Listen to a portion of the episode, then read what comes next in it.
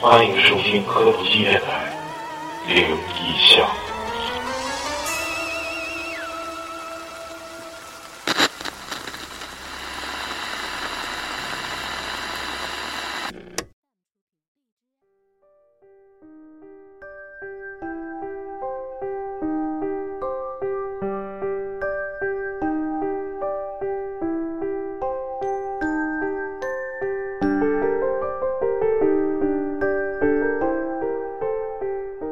磕头机电台在国庆七天长假给大家出一期灵异项，探灵项不能叫灵异项，之前已经改了，也是承蒙各位这个听众的这个催更，没办法，我们这这个十一期间也是特别忙，虽然放假了，家里啊事儿也是比较多。前两天大李大李老李跟抹抹茶大婚，反正。这次感觉反正那那那天吧，整整个效果还是比较不错的，整整体来说，整体来说还给不 新郎本身紧张的尿尿尿尿的无 尽，不知道，反正是也是那天我不是同步把当时的实况在那个群里进行了直播嘛，大家的反响也比较热烈的，这个寻思感谢一下大家，我说也是回馈一下大家，准备在今天给大家再出一期探灵项。你俩有没有啥出行的计划？有啊，准备上哪儿？打算先上成都玩儿几天，然后哎，你住那个嗯上我那藏个黄西府那儿呗？就是往那个高原走。往西边走。嗯，老李呢？你咋的？咱俩 关一分起去开不是啊？分开旅行吗？我我往东走，他打算去洛杉矶，他一个人想去飞向巴黎。嗯，今天我就是可能这个这入题，我本来想了半天，还是有点尴尬。就是为啥说想讲一个大家那个婚后的这个旅行，我想讲一个这个是咱们的听众投稿，是一个属于导游那类的，而且是地接。他从高中开始就开始干导游，嗯、就是挣高啊不少中钱的呢对高中那时候就开始接团儿，正规导游，正规导游，正规导游。正规接对对，他但是他现在不在国内了，头。我吓我一他他跳，现在你哎现在不正 规 的呢。现在他不在国内了，他现在在泰国，泰国接团也是地接。如果有需要的话，可以联系我们科头机电台。当时他讲了一个高中他接团的经历，嗯、当时他地接嘛，地接呃对现在是地接，当时不是地接，当时就是跟团一起走。他们从北京发团一到内蒙的赤峰旅游，然后找了一个小客，一共那个团儿没几个人，大概六七个人吧，加上他也就八个。他们就找一个小小客，有点像咱们那十一座那金杯那种那种车，从北京开车到赤峰，其实没多远。但是那个司机啊，不是特别熟悉路，毕竟他们他就刚开始干干导游，经验也不是特别多，而且那个小旅行社也也是比较小。然后给他们配那个司机，就是也是半路出家那种感觉，也没去过赤峰。然后就讲他第一次接团去赤峰的一次经历。这个事儿主要讲的是，有一天呢，他带着这七个人吧，就是跟这个司机从北京出发之后到赤峰，大概下午的时候，然后就往一个景点走，走了很很久很久，那已经从北京到赤峰可能得好几个小时，到赤峰市内再往那个那个地方走又又很远，但是这个路啊就是比较坎坷，就不是像那个之前那些高速或者国道。就有点像那个盘山路那种感觉，一直往山上走，往山上走就是呃路非常窄啊，双向双向双车道那种，非常窄。然后他就讲，就迷迷糊糊的嘛，在路上也是开了一天车，也特别累。嗯，大概下午四五点钟的时候，他们就走到一个一片村庄，那村庄说特别，好像连电都没通那种，就是特别古朴的那种村庄。但是，一看就是当地那个村民的那种打扮啊，就是那种，嗯，就是非常有内内蒙那个蒙古族那种那种那种打扮了，就跟咱们汉族的这种装扮不太一样。接着走，接着走，大概到到晚上快天黑的时候，就进了一个是就是就是纯大山山里的路了，然后就走一个上坡，走一个上坡之后，这个司机因为不太熟往往哪个方向走，就问那个导游，这导游说我大大概位置什么什么一顿指，指指指，这个这个司机就往山上一看，还说：“哎，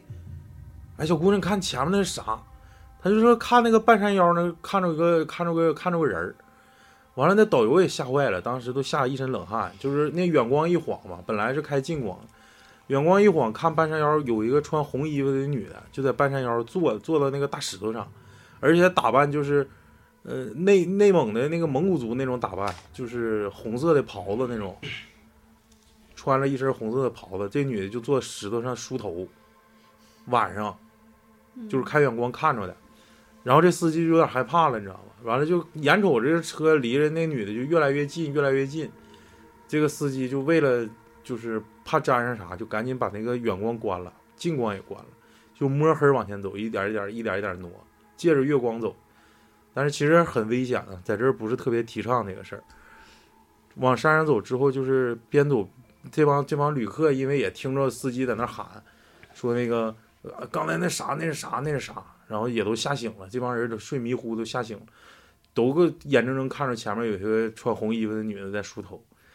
然后这个这个车过去之后，这这些人就是回头瞅嘛，也是借着月光发现后面没没东西，就没有那个人，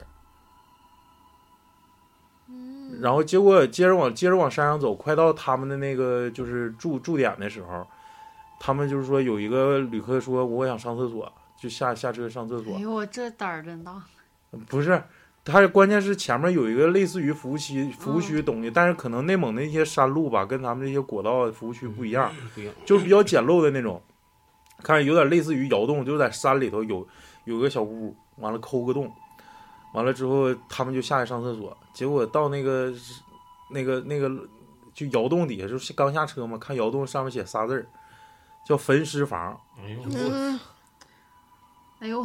真完了之后，善这这良帮人就赶紧没尿，直接上车又就接着往前开，开了挺长时间才到。反正就是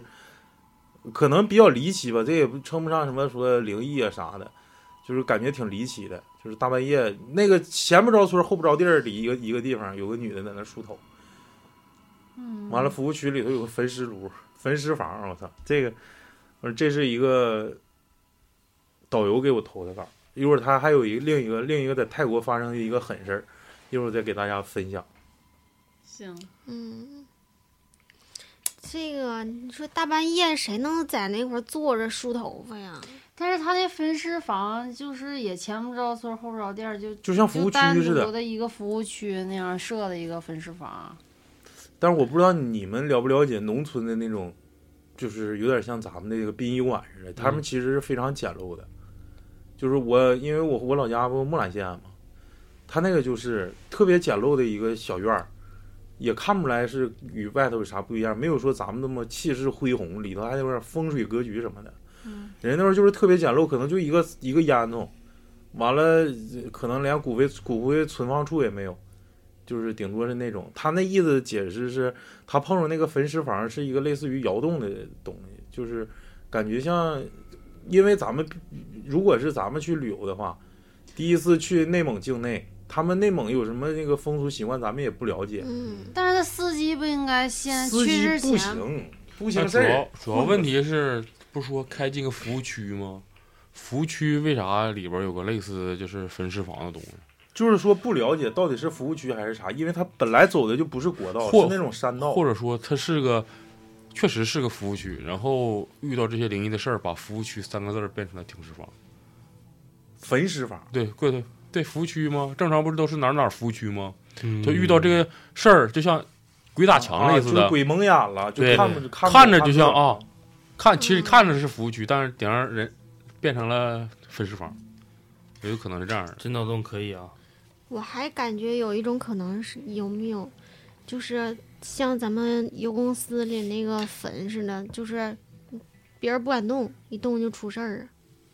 还有一个关键细节我忘说了，他们路过那个红衣女的同时，他们整车人都明显感觉到车震了两下，咯噔，咯噔，就是前轱辘迈过去了，后轱辘迈过去，但是地下是平坦的，压住啥了？对对，不知道是啥。而且司机那个举动我也感觉挺奇怪，他跟我说的时候也挺奇怪，为啥要把灯关了呢？灯他光就是万眼一不见看不心见了对吗？嗯眼不见心不哎烦就这。是呀鸵鸟心态呗。就躲起来了。哦，对我我对呀，如果要这发种散一下，习对惯我的之话前有这么一个事儿，就是 路上如果遇到这些东西，是你就是意思来回晃的，它可能会跟着你。比如你，比如你远光看上这个东西了，你就不要不要换光，你就直接就当没看着。就是过去人家从那么大一个籽儿一下变成三胖子，咱们就不要照头再给一棒子。就是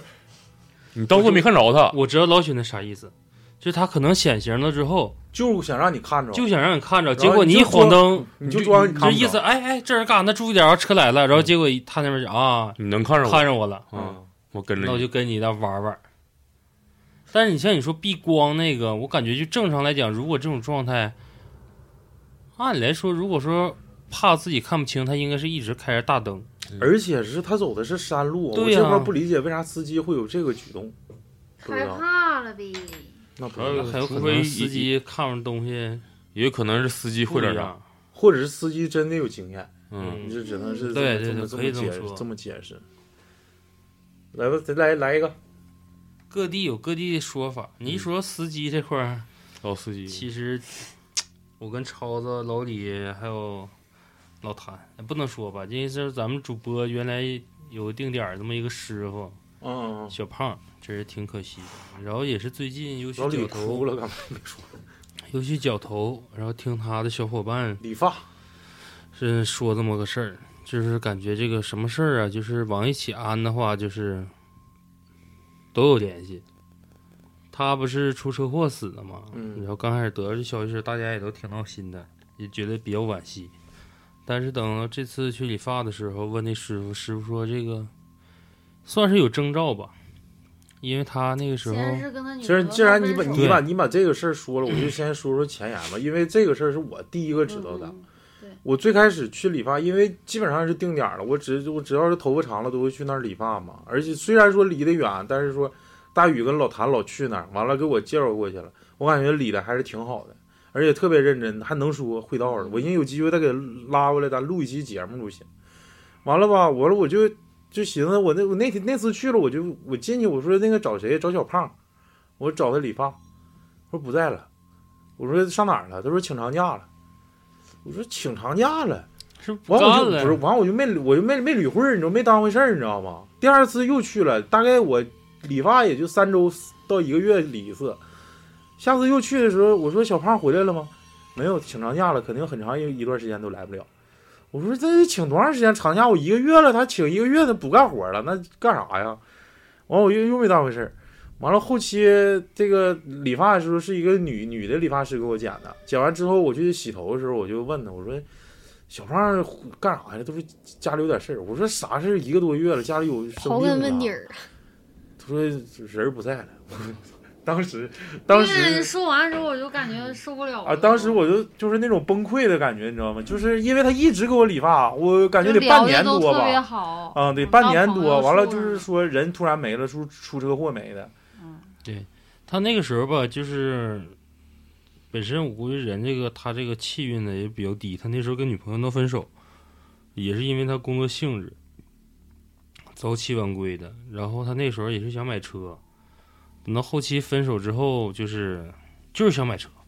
作作作式的那种买，就是别管新车或二手，我就是想买个车，就想开，试车就行，对，然后所有人呢都都也都拦着他，越拦着越有这冲动。然后大家都说呢，说莫名其妙的有一天就请假说出去一趟，咔回来把车开回来了。然后隔了没多长时间，这出个车祸人就没了。但这个时候大家就分析说，这个他那个状态那一那一段时间就不正常，包括车况也是不好。然后他们就嘀咕，就跟跟我们唠嗑分析，他说是说你哥，你看看，你说买二手车啊，这个车到手之后有全车的那个贴膜，但是挡风没有。但是你说谁贴膜不可能差挡风玻璃这一块儿啊？嗯，是不是？然后再加上就是车前面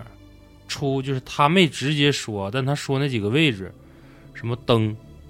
喇叭、皮带，嗯然后可能是转向轴，那这说的这不都是发动机前端的东西吗？嗯他说：“你说这车是不是出过啥大事故啊？嗯其实你这个没法给人确诊，但是如果按正常常规的话，你个二手车买回来，那挡风玻璃没膜，你就可以理解为这个车肯定是撞过，玻璃碎了。嗯，换完之换后，换换风挡，对，换风挡了，然后膜没法再贴，因为不是一张，嗯要换你就整车换，可能这车主换玻璃就那么地了，然后等到其他一些配件，那可不就是前面的吗？没修板正，或者是真的出完事故之后，这些车都是着急出手，嗯，着急卖了，对，着急卖，着急出手。然后他说他那个价格也是非常非常低呀，对，非常低，非常可观那么一台车，公里数也不是很高。然后他就修车啊，然后就是着急回家，就总有事儿，他那个车，然后他还买什么玻璃水儿还是啥了，在网上买，之后啊，不是防冻液，房东也说，要是没这些漏没了之后，这车就他妈就不能开了。然后结果那个回来那个淘宝回来，两瓶就剩半瓶，就车防冻液也漏，他自己上网又买，买完之后也还是漏。是买回来就是在就是邮寄的过程就漏没了，对对对对，漏没了剩半瓶。啊，那是不是冥冥中就有东西想不让他对开啊就是咋的，就一安啥东西就就老坏，就安完就坏，安完就坏。就我刚开始也想了，就是他那种状态，就是车况肯定还是有某种力量，就想劝着他就别开。嗯，哎，你找过那个小胖去理发吗李国阳每次去理，他都给我刻，呃可乐鸡？KTJ 对，想他吗？咋不想呢？我现在还有的违禁呢，哎呀我也有，感觉反正就是挺可怜。那人儿还贼好，我感觉就是作的，他肯定要那个车肯定有啥东西，就是好像不让他开是咋的，反正他一开就有事儿，一开有事儿。他本来那个那个兄弟就已经说说，就他就不太会开车，但是他一上道就一百六。那太猛了，对，就跟虎似的，反正，然后然后就那段时间出车祸，就是因为开太然后快嘛，车祸的时候，他应该是全责方，对方还行，也对方没要就求对，赔因为偿，亡也人没了要嘛求，咋地的。其实你这咱说不好听的，亡不亡人，你该给我修车或家里面有，你得给我个说法。你不代表说出车祸、啊、你再全责，你把自己命搭下去呢，那我这无形中我的资产也没了。那车你不管好坏，最起码咱都说都是万八的，是夸说怼就给我怼坏了，然后你就算没有那儿的，那你搁谁都闹挺啊。不是我主动的责任，是你突然出现的。是，行，就不说这话题有点沉重，嗯讲点别的，讲点别的，这冥冥中的一些提示吧，可能是。你一说作，我就想起一个事儿，这个也是我朋友的一个事儿，他是我的一个特别好的一个朋友，然后呢，就是从我看看啊，一七年十二月份开始，啊他处了一个对象，然后这对象他处了一段时间以后才告诉我，因为我俩离得不是很近，就隔了一个，就是区区区域，对一个在那那个区一个西在边儿东边儿啊。嗯，让路是西边儿东边儿，西边西儿边儿啊，咱东哦西边儿，然后嗯咱们这不是挺远的吗？嗯然后就说他处了一个对象，后来就是隔了一段时间，我跟他见面了，他来找我，我就感觉他有变化。他以前也是挺乖那种小女孩儿，我们高中就在一起玩儿嘛。然后就是这个变化是什么呢？他就抽烟，而且是抽的挺凶的那种，就是抽那个细的那个烟儿。他从来以前都不抽不碰原那来个就烟抽，粗的了。原来以前不碰烟，然后还说抽烟袋来着， 抽大烟的可能，然后晚上还晚上还喝点酒，哎呀，回家自己喝点酒，然后我就我也没当回事儿，然后他说的对象怎么怎么地，后来他告诉我他对象有女朋友，然后他就天天是个老铁呗。不是就是这个男的他有对象，啊然后还这边跟着搭个，嗯对，然后他就天天渣去男作那个男的去，啊，就是他俩应该是属于挺长时间的了，那个男的跟他以前的女朋友。嗯，他俩应该是在一起住在一起还是怎么的。然后我这朋友就是天天去他楼下堵着，然后就是告他我就在楼下呢，就是作，然后让这男的天天哪儿都不敢去，就得就得在他身边儿这种。嗯，后来我就感觉不对劲儿，但也说不上来怎么个不对劲儿。后来他就，他以前也容易去看点事儿什么的，然后都说他有婚煞，他也破过几次。后来有一次他去找那个曹姐了，我这不跟他引荐吗？我说曹姐能看，老许，你是不是也犯了？去看嗯看你去。晚上抽烟喝酒就好了，没事儿。抽烟喝酒烫头，然后曹姐第一次第一次给他看的时候，就是说的很准。上次我学没学？没学，没学没听过。就是呃说他职业嘛，然后曹姐就是一晃，就是我就看着你抡个大了那个那叫啥呀档，抡个大档搁那夸夸挂档呢。嗯，然后你应该是开车的，就说我这朋友嘛，然后又说那个男的，说说那朋说他也是开车的，他就说你看我这朋友他是干啥的，就是他是吧？反正曹姐也是看出来了，是风挡玻璃还是反正就是也是一个画面儿，就都嗯看出他俩职业了，就说就相当于说的是很准的了， 他俩都是驾校的呗。是是是，教练。啊，然后就是给他说，就就说哭了，就一顿哭，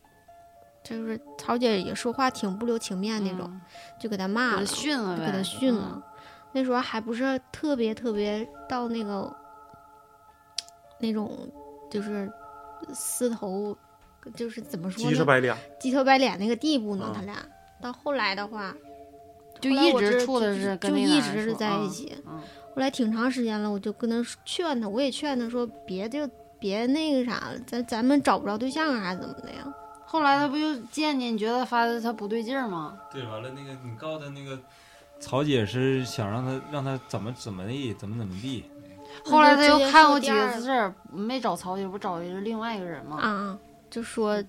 直接就跳到就是近期吧。有一次，然后我就翻那个微博嘛，就他突然发了一条微博，就是上面是一个小药盒，拍的一张照片儿，我就上网搜，我说这个这个药是治什么 病的？运婷，不是，啊 你叫敏婷，敏你妹！你用过呀？ 敏，行行，敏婷敏婷，你还看没买过，这是这专治治各种过敏性皮炎。上药店给我买敏婷银，他妈不知道买啥。一个美加个文不念啥 那叫文吗？那广告那好不吧那刘字旁右边那个吗？啊？对对对对对，说那叫敏。然后我搜敏了你百妹敏，百度一下，上面写是治抑郁症的一个药。后咋来的？他我他那对象得抑郁症了，不是让他，折然腾后他我朋友就我就问他了，我说你咋的了？我说你发这朋友圈是谁吃的药啊？他说他住院了，抑郁症，就那段时间作的特别严重，就是天天哪儿都不想去，然后在家待着，就是把窗帘都拉上，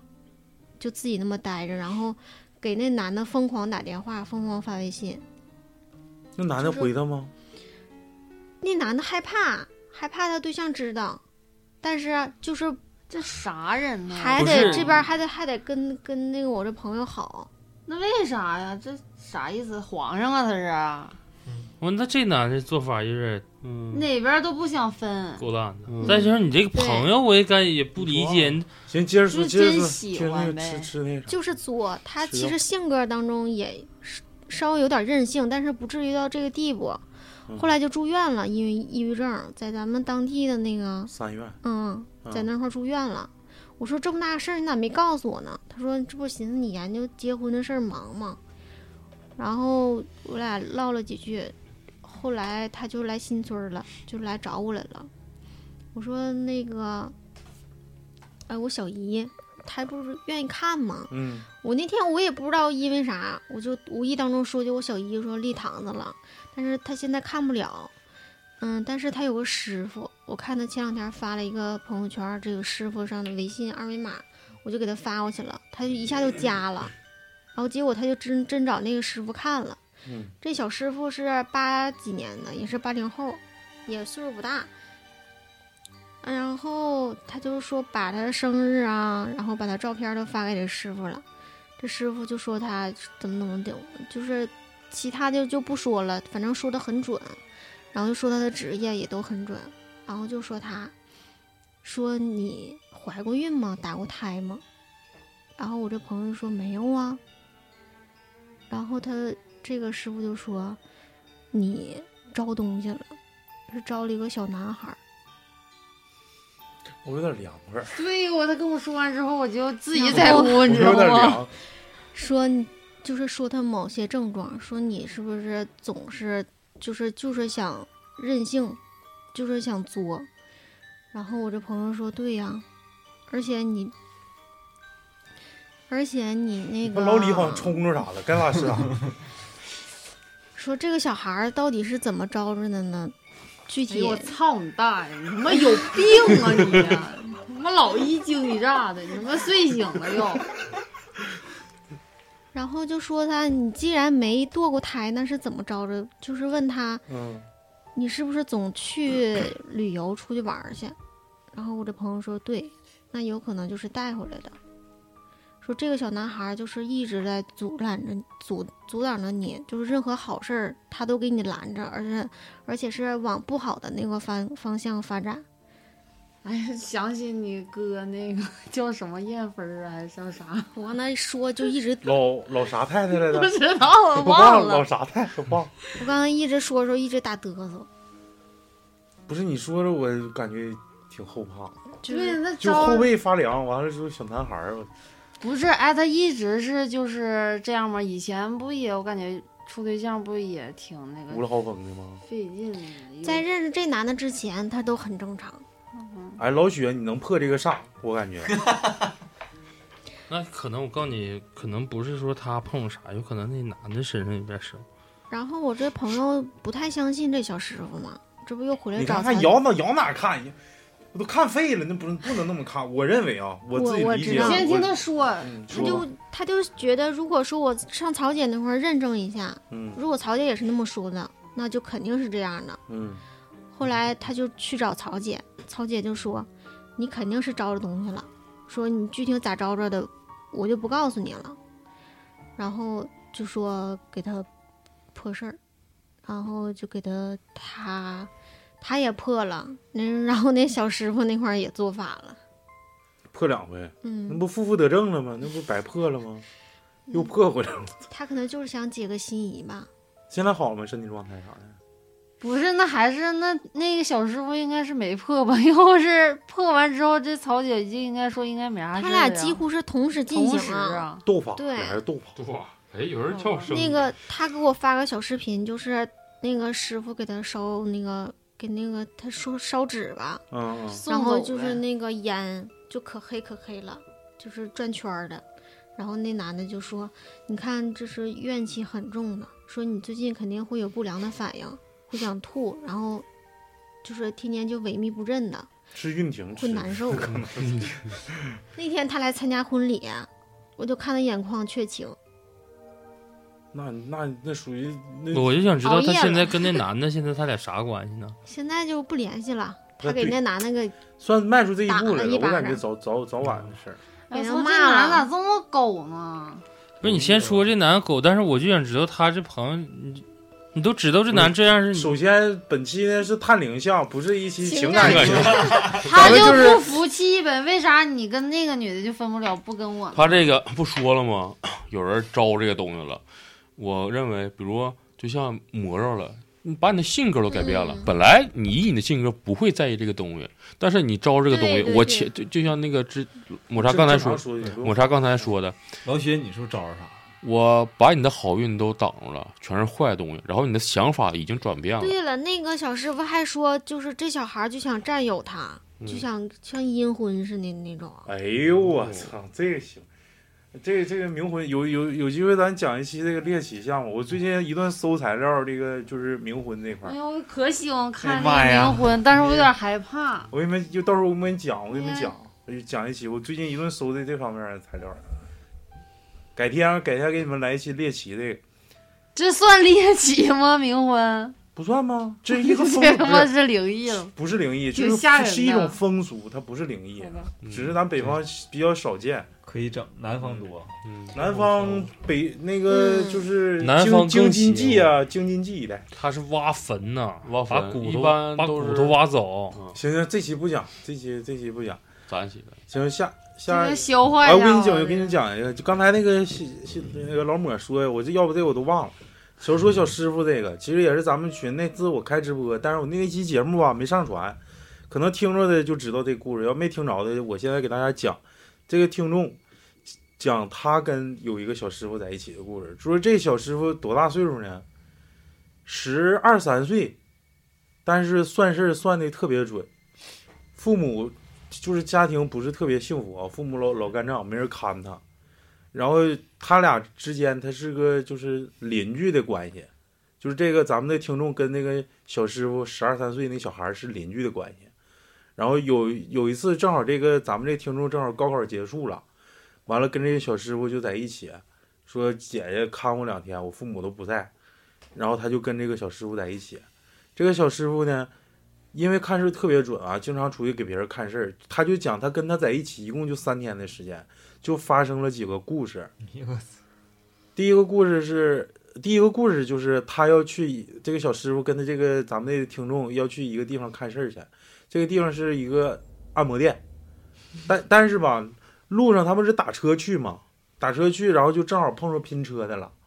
小师傅跟那个跟那个这个谁，小师傅跟跟那个咱们这个听众都坐到后排了，这是一个小男孩儿，这小师傅，然后上来一个母子，然后母亲坐前排，然后姑娘坐后排，嗯，然后就发生一个事儿啊，就是就是意思就是这个，他这个母亲说那个，呃，那个咱们他俩要看病去，就是新上来跟他俩一起搭车这个，这母子要去看病去，完了之后那个小师傅上来来一句，你这病看不好，上那儿没用。哎，就是，哎，你咋知道呢？小孩儿你才多大？你咋瞎说说话呢？我们这病也不是啥大病，咋看不好？他说：“那你别管了，我肯定是知道。”完了之后就是一一一听这这个小孩儿就挺厉害呗。完了说：“那你是你是会看呢，是咋的呀？”对，我会看。他说：“那你咋证明你会看呢？”他说：“阿姨，你把你手机拿来。”完了，他就把手机拿来，往上一划，输了六个六个密码，把手手机给破解了。哎呦我操，真事儿啊，就因为咱们听众是眼眼睛亲眼看见的，你就完全不认识啊。俩人搭车，上把那个密哎码、呦密码给解了。他说：“那你看我上哪儿能能看好？”他说：“别的了，我给你留个号码吧，到时候以后你给我打。我操，外病呗。完了之是后吧圈啊呢，完了，这就完事儿了啊！这第一个故事，他们就到那个按摩店了，他就给人看事儿去。他那个按摩店呢，一共两层楼，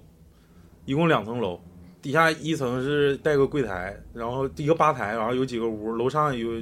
有个大厅，完了还有几个屋。完了之后，这个他就带着咱们这个听众一起上去，进去老板娘跟他一顿嘘寒问暖啊，小小师傅来辛苦这那，完了说抽抽常客抽抽烟这啥的是，哦不是常客，人第一次去看事儿嘛，嗯就是他家说生意不好，完了之后就上楼了，上楼这个啊小师傅、他陪着小师傅去给别人看事对儿，对对对，咱们的听众是个女听众，啊然后小师傅是男的，啊，完了，了之后这是上二楼了，刚上楼梯拐角，就是他那楼梯就是比较陡的，就跟咱今天吃饭的地方我嗯啊知道知道，就是楼梯比较陡，一上去之后，这小师傅站在楼梯口就不动，因为小师傅是第一个上去的啊，嗯，站那会儿不动了，后面人不就堵一大排吗？对，都跟他一起上，嗯，咔站着不动了，就瞅一个方向，这么瞅，哎呦我操！瞅半天，完了之后，那个老板娘说：“你看啥呢，师傅？干啥？这看上啥了？”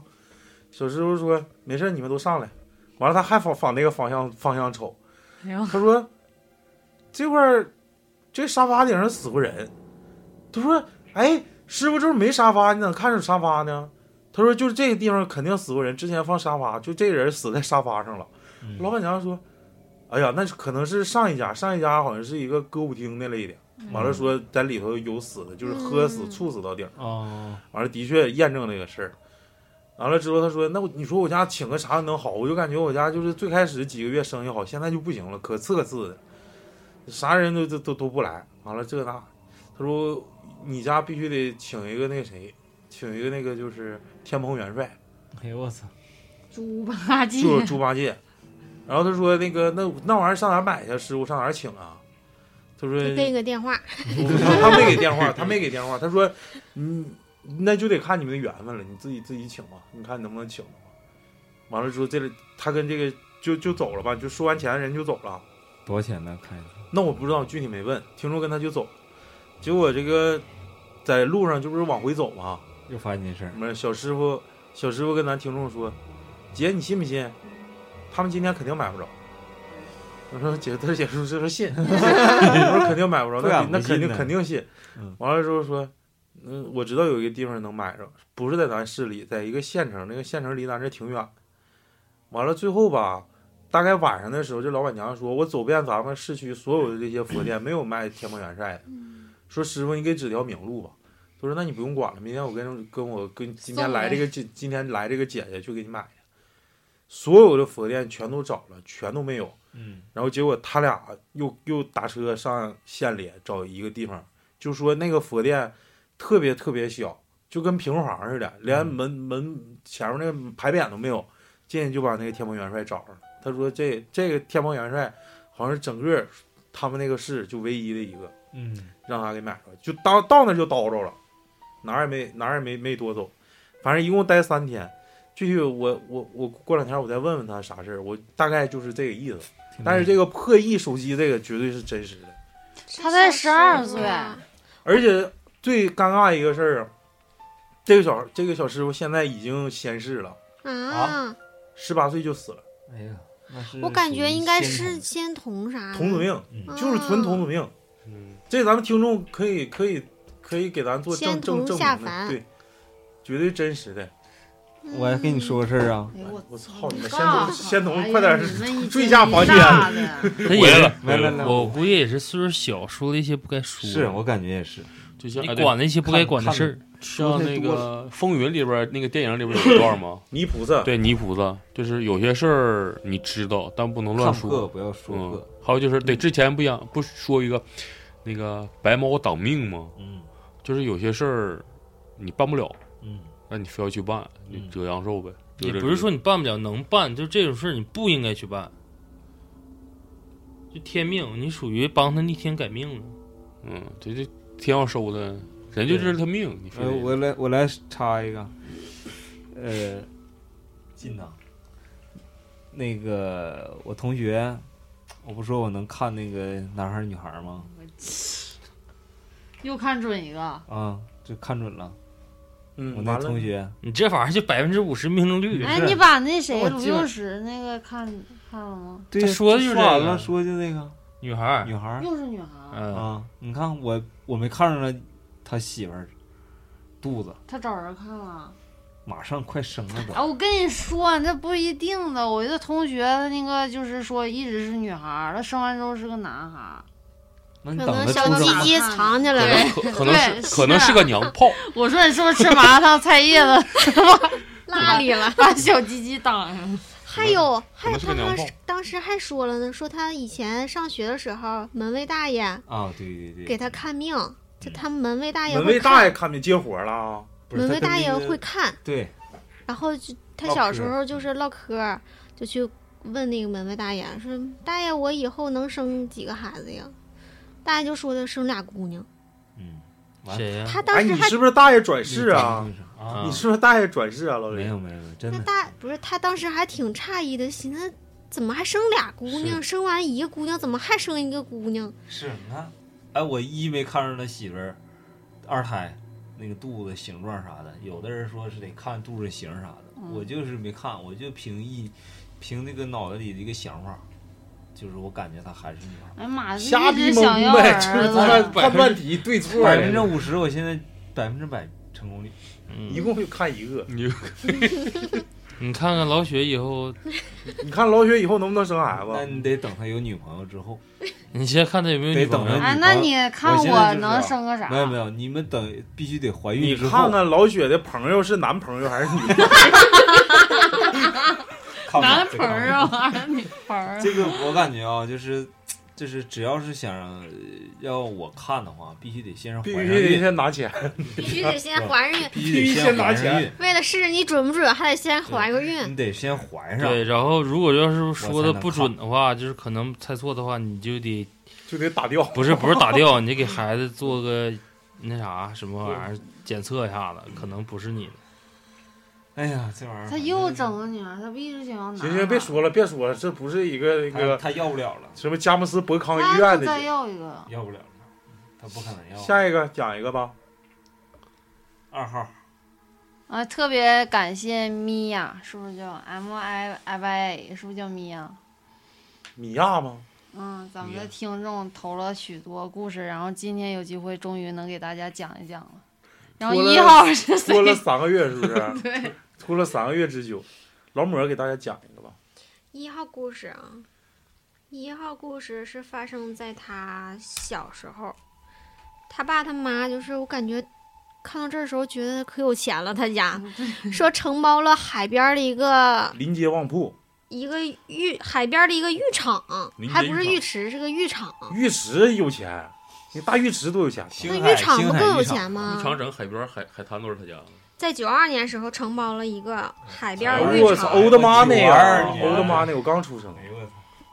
他那时候幼儿园你就把是这不要逼脸。我92四岁不年刚刚出生吗啊生？？你四岁告诉我幼儿园的时候都天天不咋上，就在那个浴场混着，然对麦后就在那儿玩儿。但是他也知道这个大海是挺危险的，就是经常会碰着过淹死人的这种情况，啊，所以他也是挺害怕。有一天呢，他奶奶呢就拿回了一件短袖，是一个上衣。他印象就特别清楚，他这个衣服上面是印着一个卡通的一个狗头，狗头，然后这个狗的耳朵还会动。当时他妈妈以为就是他奶给他买的这个衣服，嗯然后第二天就给他穿上了。然后当天晚上呢，他就发烧了，呃发烧还做了一个梦，这个梦就挺离奇的，梦到了一个人，然后他一开始被反锁在家里面，是一种老式的家属楼，然后厕所还是蹲坑，灯是昏暗的，也就是能站一个成人和一个小孩儿，就是特别小。他梦里很害怕，就是怎么都打不开这个厕所门。这时候外面突然有个人不停地晃这个门，他第一反应就是他不能出去，就害怕，他也不知道为什么，就是直觉，贴着就是贴着门很害怕，就感觉这个门快被拽掉的感觉，但是砰的一声还是被拽开了，一个头发垂到脚边的白裙子拖地的女人站在外面。硬拽给他。他一把拽住他的手腕儿，就往外拖。那时候来了，老弟，这个孩子才五岁，他依稀记得就是梦里感觉特别真实，手腕儿很疼，但更让他害怕的就是这个女人一边拖着他一边就说：“到南山还我命。”这个是他自己把自己喊醒的，说着这句话，然后当时就是他妈妈问他怎么了，他就把话把这个梦跟他说了，他妈妈当时没当回事儿。然后第二天又跟他奶奶又说这个事儿，他奶奶就是也没说啥，就是默默的就把那个衣服给收走了，就是再也不让他穿了。可能他这他奶奶也心虚了，后来跟他说，这个衣服是在海边捡的，还是他本身气场还是弱，嗯正常你这个东西，哎也是啊，没法老太太天生对这种东西都有个抗体，嗯，她不会招，她只能说是看。哎一般这些东西都是奔着小孩使劲儿，谁捡不犯冲，但谁用谁犯冲。嗯，对，到南山还我命，这拽手腕儿挺吓人的，那他这个故事挺深呐、有可能他是在海边儿，在海边儿没了，有可能是有什么事儿，因为一边我我感觉是他说是在海边儿没的，不可能被说冤是死的那对，不可能说是还我命这个东西，因为肯定是这里边有点啥事那儿。他捡那时候他不是小孩儿吗？嗯，那小孩儿的时候他咋穿成人的衣服啊？那个衣服是在哪儿捡的？卡通狗头，他奶奶肯定是认为这个衣服就是小孩穿的衣服，就给他穿了。可能觉得哎，小狗头还挺可爱的，那是大人的衣服还是小人小孩儿？那肯定是小孩儿的呀。那小孩儿的衣服咋还能出现这种情况？我当时是种。会不会死一个那不知道母亲跟一个孩子，他孩子也那不是他梦，他他梦着是个成人的女人呢，就是这个嗯从年龄跟那个衣服这个年龄差或者上说是是不成正那比个的。这么这么，可能是穿这个衣服的人害死过别对人。对害死过别我人。当时就是这么想的，然后那个女的记着，我估计记着是的这个衣服。只记着衣服了，看不清是谁哪个人。电当视时剧就是这可么能分看享多了，呃，也有分可析能分析就是说是一个男的穿这个衣服，完了这不是，这我估计是这奶奶把看这不衣清服，其其对实然后人家犯罪分子撇三个了，人就撇了，嗯，撇海边儿了。完了，他奶奶捡回去给他穿了。结果可能是半夜时候做的案，完了之后那受害者没看着这个这个犯罪分子的真实面貌，只记着他他这穿身着这身衣衣服服，所以说这身衣服身上就有怨气，嗯而一直就是有怨气，反正谁穿它谁都喊，嗯谁都晚上做梦，有个人拽门，咯噔咯噔嗯的，完了就他出来就拽他，但是他当时说他那时候才五岁呀、他奶奶要看是一件大人成人的衣服，能给他孙女穿吗？就这都不留一着定以后他那那没准儿个跟他长得大呗，米娅长得大，大不可能了。对那个紧身儿的呗，这身就是小孩儿不是泳衣呀、我那个时候我，也有可能我我是记得我那个时候就是有的小姑娘就穿那种贼宽松的衣服，啊那卡通图案，嗯，感觉特别好看。是然，后那种衣服大人穿也也行，但是嗯，我那我只是这么我只是这么理分解析吧分析，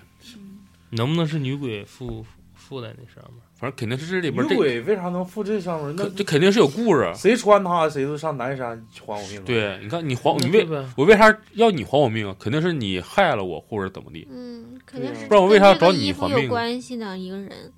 他要说还自己孩子命也可能，所以这个事儿啊，就是咱们听众啊，可以发挥你自己的脑洞或者是想法，可以分析一下这个事儿，你们是怎么想？到南山还对我命，啊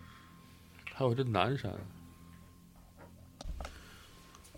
我再给大家讲一个这个穿插穿插在米娅这个故事里头，再给讲一个那个还是那个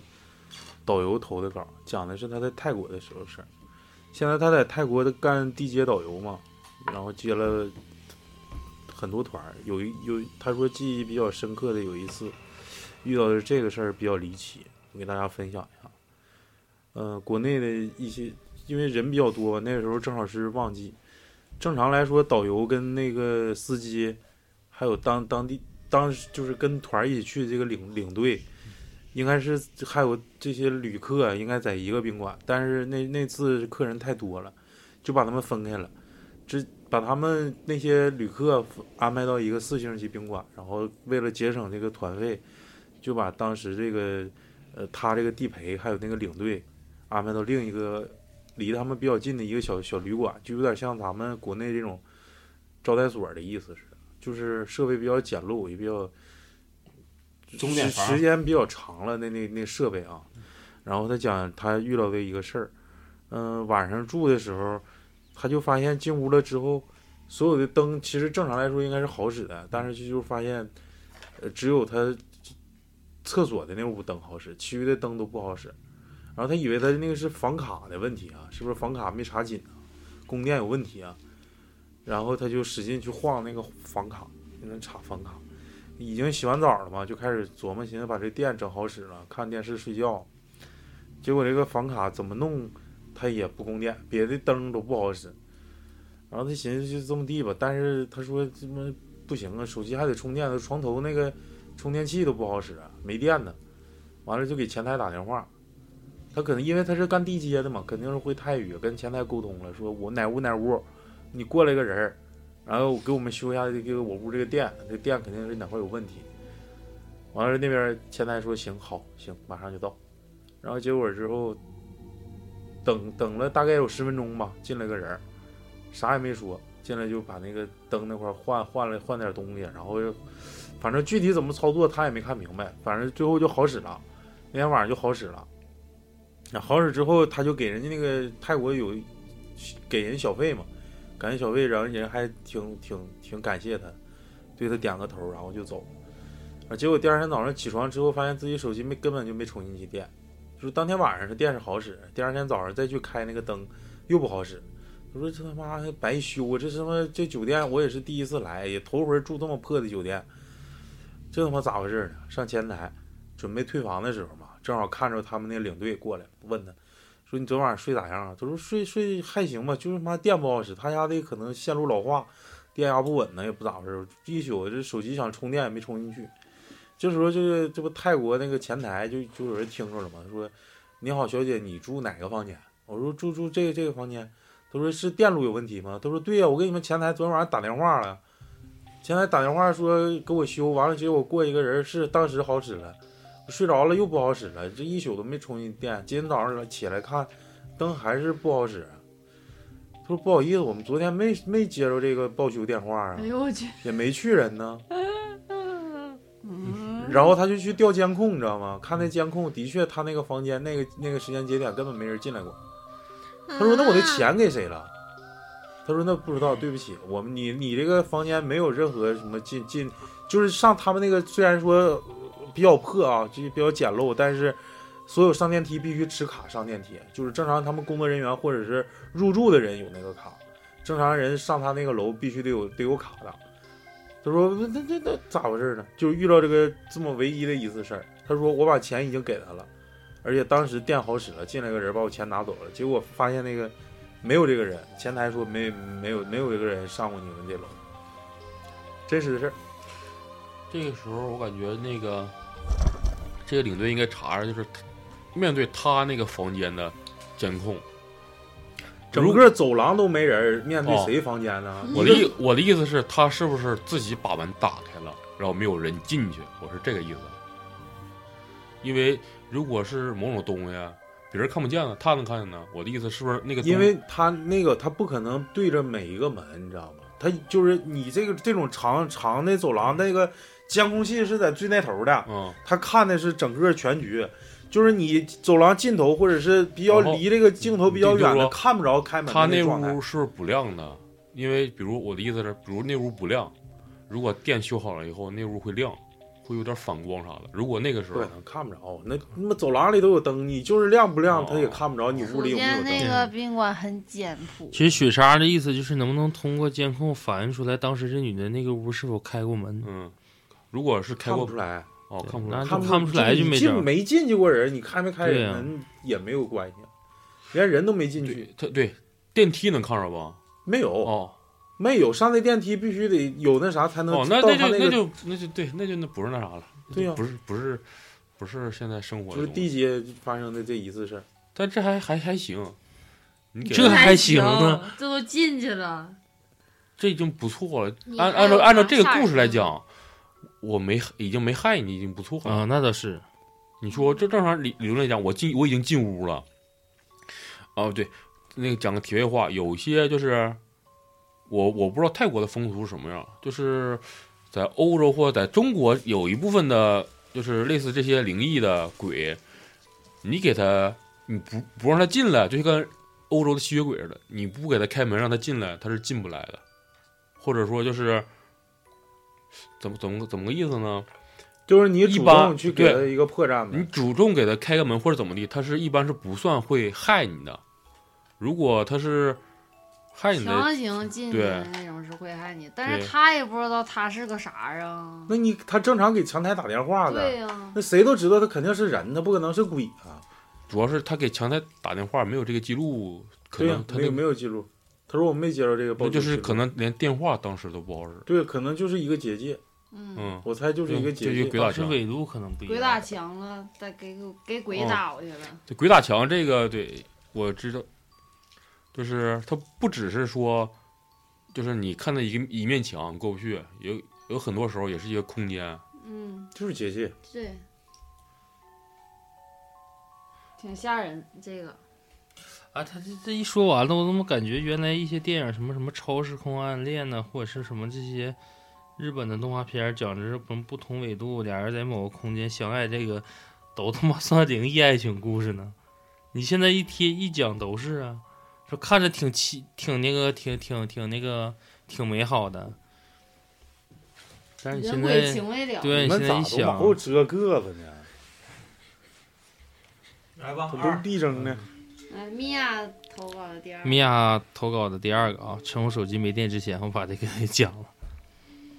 就是说来到了初中，去的是重点初中，这家有钱，学习也好，没治了。就是要求必须住校，我们寝室六人寝，然后晚上九点准时熄灯。闲的无聊，我就会跟邻铺的女生聊天儿，她们都叫我“框框家女奶奶，”奶奶。叫你 他啊、我们都叫他奶奶。然后我说，我就说我俩可能磁场相同，天天讲奇闻怪谈。他是真招那些东西啊，比我的夸张太多了。楠楠她家是在村里住平房，她姥姥跟她住一起。说上小学的时候有一阵儿，她爸妈天天吵架，就随时都能吵起来那种，点火就着呗，就干，就是干，不没有任何征兆的跟。楼里跟抹茶。小学放学早，他都是在别人家写完作业再回去。那天他说，他一进屋就看见西厢房屋里面蹲了密密麻麻的黑猫，而且在叫。我知道猫晚上发春时的那种惨叫，一直就挺恐怖的。他说是一堆，整个厢房屋顶都在叫，他当时就吓哭了。他姥来，他姥姥听到声就跑过来问他说：“你咋的了？这怎么哭了呢？”他说屋里面屋顶全是黑猫在叫，然后他姥姥就说说我什么都看不见也听不见，但是老人都比较信这东西，就让他那个回屋了，自己从仓房拿出来二踢脚跟鞭炮，边放炮边骂，然后猫就没了，然后他爸他妈因为这件事之后就没吵过，然后老人说就是黑猫作妖闹的。哎，当时说黑猫，我就现在我都有点炸。啊那群里发那个黑猫是真大哟，我哪个去嗯黑猫？就他们群里，咱粉丝群里黑猫总让我想起卫斯理那里面那个黑没嗯猫。有，你一说要一群黑猫，我就想起那个八百场有个群趴那个狗那个，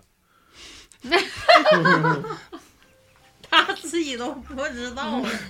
有个狗群趴那个挺好， 你到找点儿就出来整嗯一下子。转圈咳。 哦，其实你这这，咱就说他第二这个故事，这个猫这个老雪说 party time， ，Happy Time，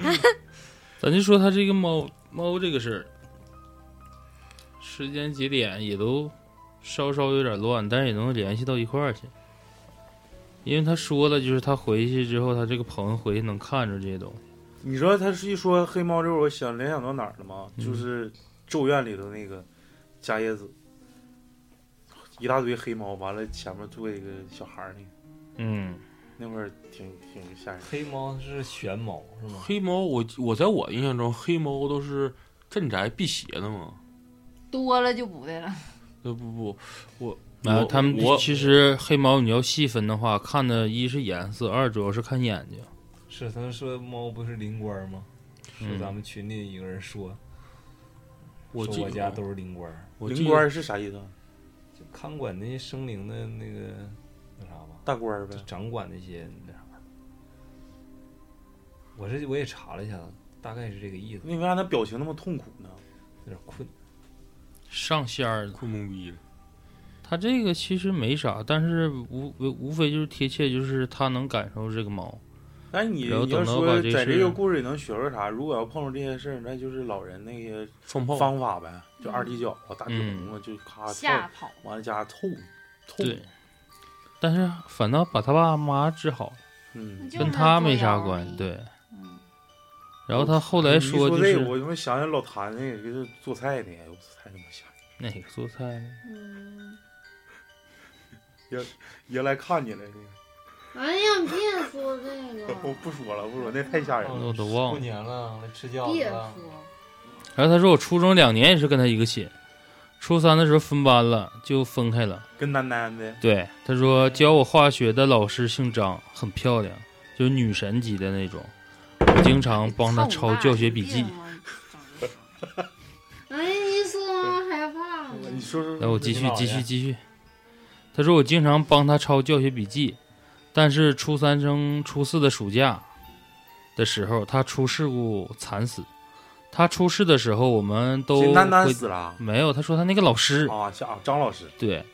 然后他说，呃，他出事的时候我们都放假回家了。我的好朋友栾儿的爸妈是我们学校的职工，所以他们住校住的是家属楼。我上学的时候有很多老师在外面当补习老师，更何况我们重点中学的老师比较吃香。我天天在家吃了睡，睡了吃，然后又做梦， 真是啊，酒足饭饱思嗯梦呓。玉，嗯，梦玉，嗯，梦里我在我们的小区门口，我着急坐车出远门，雾蒙蒙的一片，模模糊糊的看到小区对面公交站有一个穿着红色嫁衣的女人，看不清楚模样，我有点害怕，就反身往回走。突然有个人拍我肩膀，回头那个女人站在我身后，是盖着脸穿嫁衣的那种，就是盖着红、嗯红盖头，红盖头呗。嗯对我说：“咱俩换个脸呢。”哎他说我惊醒了，知道是梦，但就是害怕。凌晨五点左右，我妈已经起来了，她有晨练的习惯，凑巧也是那天真的有雾。到了六点半，我吃完早饭，我家电话响了，是栾儿打来的。他说：“你知道吗？咱们化学老师死了。”我爸、我妈他们今天都去医院给他出殡，我听了就有点懵。他说，我妈说老师死的可惨了，跟另一个老师从补习班回来，另一个老师骑着电动车带着他，对面一个货车跟他们撞一块儿了，张老师被甩了出去，甩在了公路旁边的大树上，腰断了，脸都糊了，肚子里还有小孩儿，月份小人家都不知道。我听完鸡皮鸡皮疙瘩起来了。就觉得好惨，不想相信，也没往梦里联想。晚上，栾儿又给我打电话，说因为结婚不久，老师的父母心疼闺女，居然让她穿着当时出嫁时候的那个衣服入殡。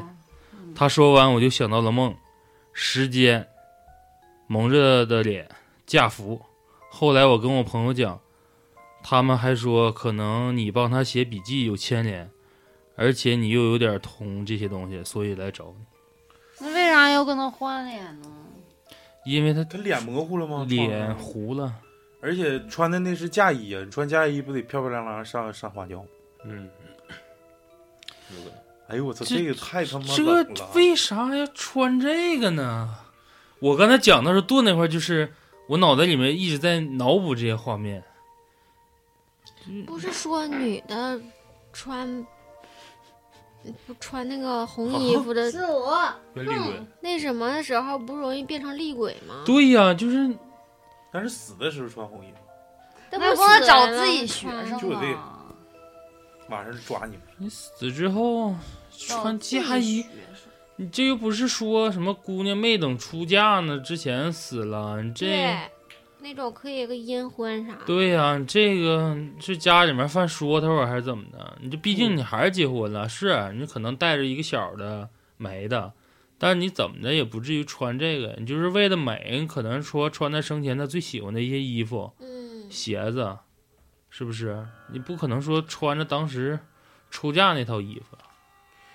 有可能是而且这是说老师家条件挺好的，证明当时那套衣服是做买的，的不是卖的，哎不不不是不不是是租租的租的，的对，不是租的，是买的定制的。有可能说是脸糊了，脸糊了，人不漂亮了。然后家我我理解是家长的意思，既然脸有婚，我是不是有盖头啊？对，啊，我我个人的理解哦，因为你他看，没的时候是不是也盖着脸？因为那啥的时候，因为长得好看，不是说长得好看吗？然后脸没了，不就不好看了，那啥了吗？我理解父母的意思就是穿上好看的衣服，拿上帘儿挡上，就是不看脸还挺好看，就是把自己好看的样子保留一下，嗯，太惨嗯这么个意思。太惨了，刀没理。甚至眉毛给我刮挺好。来讲一个咱们听众投的第四个故事啊，在这个暑假还发生了一件事儿，主要是我小叔家的事儿啊。我是弄巧成拙了，我小叔在矿务局工作，小婶儿是家庭主妇，但是局里面办公楼都有小卖部，特别方便。而且非常赚钱。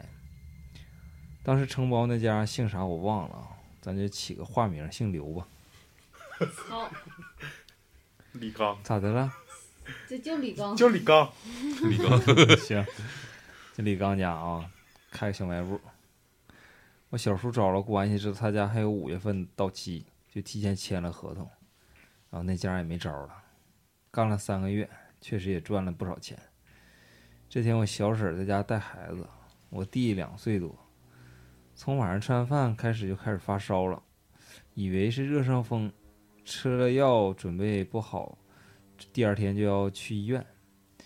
然后第二天早上不到六点，我家电话响了，就听见我妈一直严肃的问怎么回事儿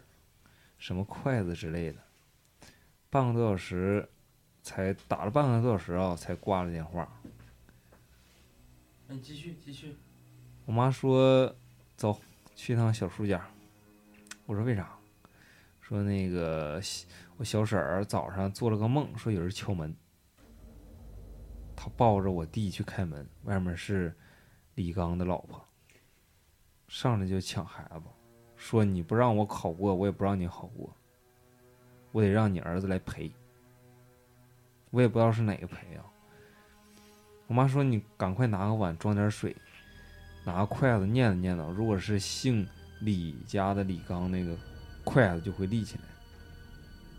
完了，这个姓李家的那个有癌症，可能是小卖部这个事儿急火攻心，来股急火啊得对病没了，没两个月就去世了。当时这个事儿家里说了好几次，呃，后来让我把那电话挂了，听着我小声喊怎么办怎么办，筷子竖起来了怎么办？这后来我妈要去小婶儿家，我听了哪敢自己在家呀，我也跟着去了。走的时候呢，我妈给一个阿姨打电话，说问她有个很厉害的会看事儿的大仙儿在哪儿。我们下楼接着我小婶儿和我老弟，就直奔那大仙儿家了。当时我小叔看店儿，那二十四小时不能离开人儿。我爸正好上北京出差去了，感觉有个男人在家应该不会那么害怕。这大仙儿呢，家住一个村儿里，我们去的时候他正好要出门，准备出门办事儿。说明来意之后，他让我们进去了。可是刚走到大门口，我突然打了个冷战。一个喷嚏就出来了。完了，大仙儿看了我还乐一下。进到客厅之后呢，他让我和他让我在沙发上等他，完我妈跟那小婶儿进去，跟他商量事儿了。然后我就在这客厅里坐着，就有点不得劲儿，感觉周围好像有人，但是你们应该能知道那种感觉。有人就知道盯有人盯着你那种感觉，就仿佛就是我现在，我感觉后面我就有两个人，你他妈的讲讲就上身了，没有。然后那个，可是其实根本没有人，嗯，我就开个玩笑。二十多分钟，二十多分钟过后之后，他们出来了，然后我们就离开了。回到家之后，我妈跟我说，那大仙儿说，那我那老弟呀、本来就命活不长，所以他出生的时候就脐带缠着脖子了。医学发达了，他逃过这次这个劫，但是他那个也不是过得特别好啊，他是耳朵明显比眼睛低。咱们现在照照镜子看看，谁耳朵比眼睛低，耳位比眼睛低，真爱到这儿了，一般都在那个中差不多耳一般耳都洞平行上面，耳洞的一般都上平面。均哎，我发现老雪的眼睛 挺高啊，这是鼻梁还高呢，是挺嗯高长得还好啊，看，挺有福啊。嗯，就就是是没媳妇说儿嗯不着媳妇儿，对，就是没媳妇儿啊。然后我我也在自自己照了照镜子，看看，确实是没有那个谁眼睛比耳朵还低的。完了出生的时候呢，那时间正好是陨石砸落，所以就随缘嘛。就算活下来，也可能跟别的人正常人不一样。至于驱邪呢，他说了，那个大仙儿说那家确实有点有点怨气，再加上这个孩子，这我老弟体质不太好，可能就是招上点啥玩意儿了。具体解决方法我也不太记得了，只记得那个我小婶儿把我老弟放在那个月光下，照个全身，头头下呢枕着那个艾蒿，再用那个艾蒿蘸着点儿煮沸的艾蒿水，在头和脚画圈儿，大概是这样。可是他好了。这回我这事儿来了。我从大仙儿回家，我从大仙儿家回家之后，我就感觉有人跟着我。在家写作业呢，自己在家写作业，用余光看见有人在我后面跑来跑去。哎呦我操，这个太鸡巴吓人了。 他这几个都挺炸的，看过了之后呢，又觉得啥也没有，这吓得我就是这直直直冒冷汗那种感觉啊，浑身嘚瑟不自在。后来在几天我实在待烦了，在家待着，我就跟我妈说了，不行妈，快点领我去看看，我受不了了。到了大仙儿家之后呢，大仙儿冲我乐乐，说我知道你为啥来找我了，突然就你那天来我家是不是打个喷嚏呀、他说对，你知道为啥打吗？因为我家这块儿仙家比较多，他们好奇，然后正好呢，我就是结果我一好那个他们就是我，因为咱们看不见嘛，嗯完了我就突然就是有点感觉打个喷嚏，他们肯定离太近了，对他们肯定不高兴了。嗯，你这别说是喷人了，那喷着仙的那更那啥。完了，这个大仙儿就给我一个解决办法，给了我一个八边形的朱砂包随身带着，让我回家晚上枕在枕头边儿，放在枕头边上再放一碗凉开凉白开水。早上太阳没升起的时候呢，冲着那个东南方向喝一口喷出去，心里就默默的念对不起，请原谅，一直喷到碗水全部吐完，然后我就好了，嗯，就这么一个事儿。来回跑才就行。这大仙儿挺他妈损啊！挺淘气啊。完不是了，他我就我进来就一个人，他他们凑我跟就说前这个，我说这个这个这个先生啊，挺他妈损。那你就是，但是也可以通过这个举动暴露他家仙儿是啥。黄仙儿，对，不是，那当时他都看见他打喷嚏，为啥他当时没哎没就说没给的他不破嗯一下呢？说的不就损就损在这儿了吗？非得第二次找他？这玩意儿，嗯，也不能说是人家不给他看，因为可他能也没觉得啥大对事儿，没觉得他可能有会有点问题，但结果那那他就是真是出事儿了呗。小死逼我，也没对你下死手，就是骚扰你，在后面骂街呗。这小逼崽，说白也是，他鸡巴写作业，写就是鸡毛肯定肯定看我一 脸，还得有点啥事儿，嗯，因为他可能体质也不是特别好吧。对，然后讲米娅带来的第五个故事，这里边儿这第五故事讲的是他妈妈，这吓人吗？这个我感觉不吓人。哎，我操！我听老李讲，现在老李讲故事这一块儿应该是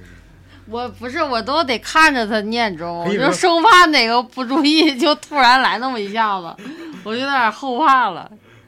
然后这个讲的是，嗯，他妈是在佳木斯长大的，然后嫁到了山东。当时是他姨姥姥随军过来，认识了他奶奶，就是都在山东，然后就把他把他的爸爸和他妈妈撮合在一起了。因为当时就是他妈妈他姥爷调到了北京，就离得太远了。他呃他妈就把姨姥当做娘家，然后他太姥姥一直跟着他姨姥住，他太姥姥一直跟着他姨姥住，去世后就埋在山东了，就相当于在山东当家了。他第一年嫁过来的时候，是他爸三十儿晚上去姨姥家接他妈妈过年。走的时候，他姨姥给他妈就是买了，就拿了两瓶红酒带给他奶奶，就去过年看望他奶奶。然后他爸就把酒挂在车把上了，带着他妈沿沿着海边回到他奶奶家，就进了门，他奶奶就问我爸说：“你拎的啥呀？”然后他爸说是大姨给带的酒，当时还没说完，就在在场的人就所有人都愣了。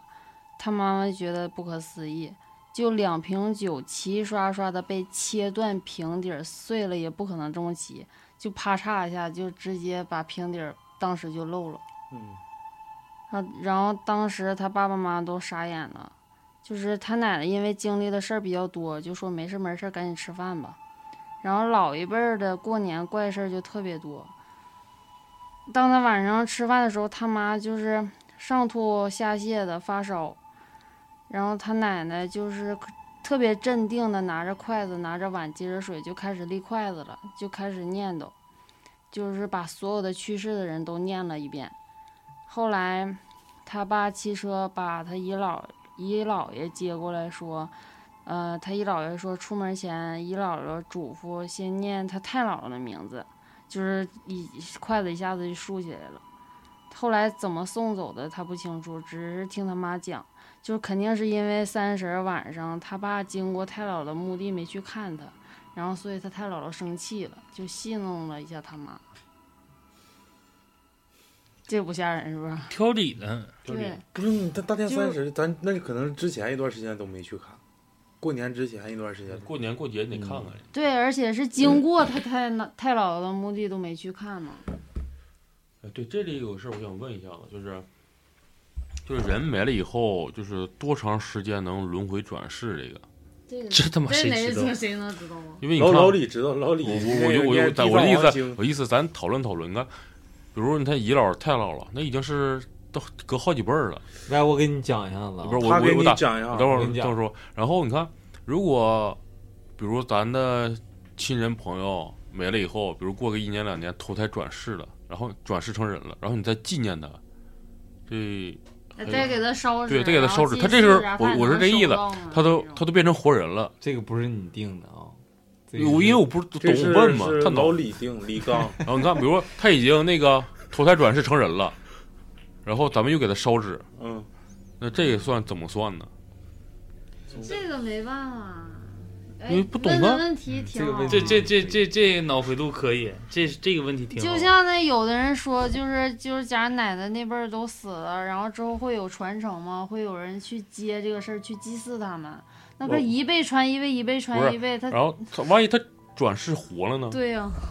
这这挺好。活活呗。然后咱再再去再祭祀他，啊，对呀，那这怎么算呢？记得是你的前世，又不是你现在的今生。兴许你拜的还是你自己呢。然后，然后算这时候，然后就说啊，你因为没看你，没看你的先辈，然后你出了什么事儿，这到底是怎么算的？算的是你的家族兴衰，对你知道吗？不是，不我的是意思单是，单一个人啊了。家谱假假如啊假如家我就是你这家族旺不旺，看你后人孝不孝，你有没有对这个家族的这种归属感？你在墓地之前，你每次清明或者是七月十五、中元节去没去扫没扫扫扫墓嗯，知道你家这个人旺不旺，嗯有没有就是叫啥数典忘祖？嗯，对的是那个事儿的对这个行为，而不是这个人的。就是有些时候吧，这个祖坟这个东西，都说这个祖坟管管三代嗯，有些时候这个祖坟其实可能就是你们家族的一个符号了。嗯它它并不是说我为了祭奠某一个人，可能每次咱们烧纸说太爷太大太爷收纸啊收钱了，嗯其实并不是，有些时候就是更多的是这个家族这个兴衰的一个传承。嗯我认为是这种，但是我同时也听过一个说法，就是说人呢，就是人死去之后，这个能量可以持续十年，也就是说十年之后你的能量慢慢就弱了，嗯，就是不一定能，就是可能十年之后，也就是意思就是转世投胎。嗯，你看老李，老李给你讲讲 吧，我我说的不一定准确啊，我我也就是简单的看了一下《地藏王经》，他是这么说 的，就说人死了之后需要在那个地狱啊，经过那些什么苦海啊，就是各种酷刑。这酷刑是怎么就定的？吃衣服的嘛，那个不行，啥都有，就是你想象不到的啊，只有你猜不到的。然后就是这个这个刑呢，是根据你就是生前做过的一坏事些儿对坏事儿和好事儿啊。如果你坏事儿做的多，那么你就在地下，你就大家在可以地狱参考电影《与神同行》啊第在一部，在地狱里就会经过那么的什么七七多少多少天，反正就是特别多，特别特别多。你越做的坏事越多呢，你下地狱做过的那你受的酷刑就越来越越来越那个严重严重，而且就是翻着背的那种，让你嗯特别特别痛苦的那种啊。嗯，所以呃，你就是但是做好事儿呢，它会让你就是更加的那个。痛快，就是，呃，做好事儿肯定是要要要你减去一些嗯对行对减减去一些你的那个罪行，嗯，所以说有一些，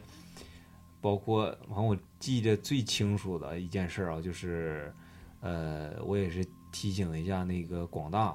咱们的听友，呃，结婚就是不是说结婚啊，就是生孩子的时候，一对定让如你果看一下 男不是不是不是不是女女，咱们那个就是女的生孩子，如果是你的媳妇儿啥的生孩子，或者你自己生孩子，千万不要让别人给你杀鲫鱼、鲤鱼里面带籽的，那样反而对孩子不好。不要去喝那种鲫鱼汤，那哪不喝怕鱼就汤是吗哎，对，你就鱼汤别酱别别杀鱼啊，或者你吃点什么别的补品，母鸡千万不要杀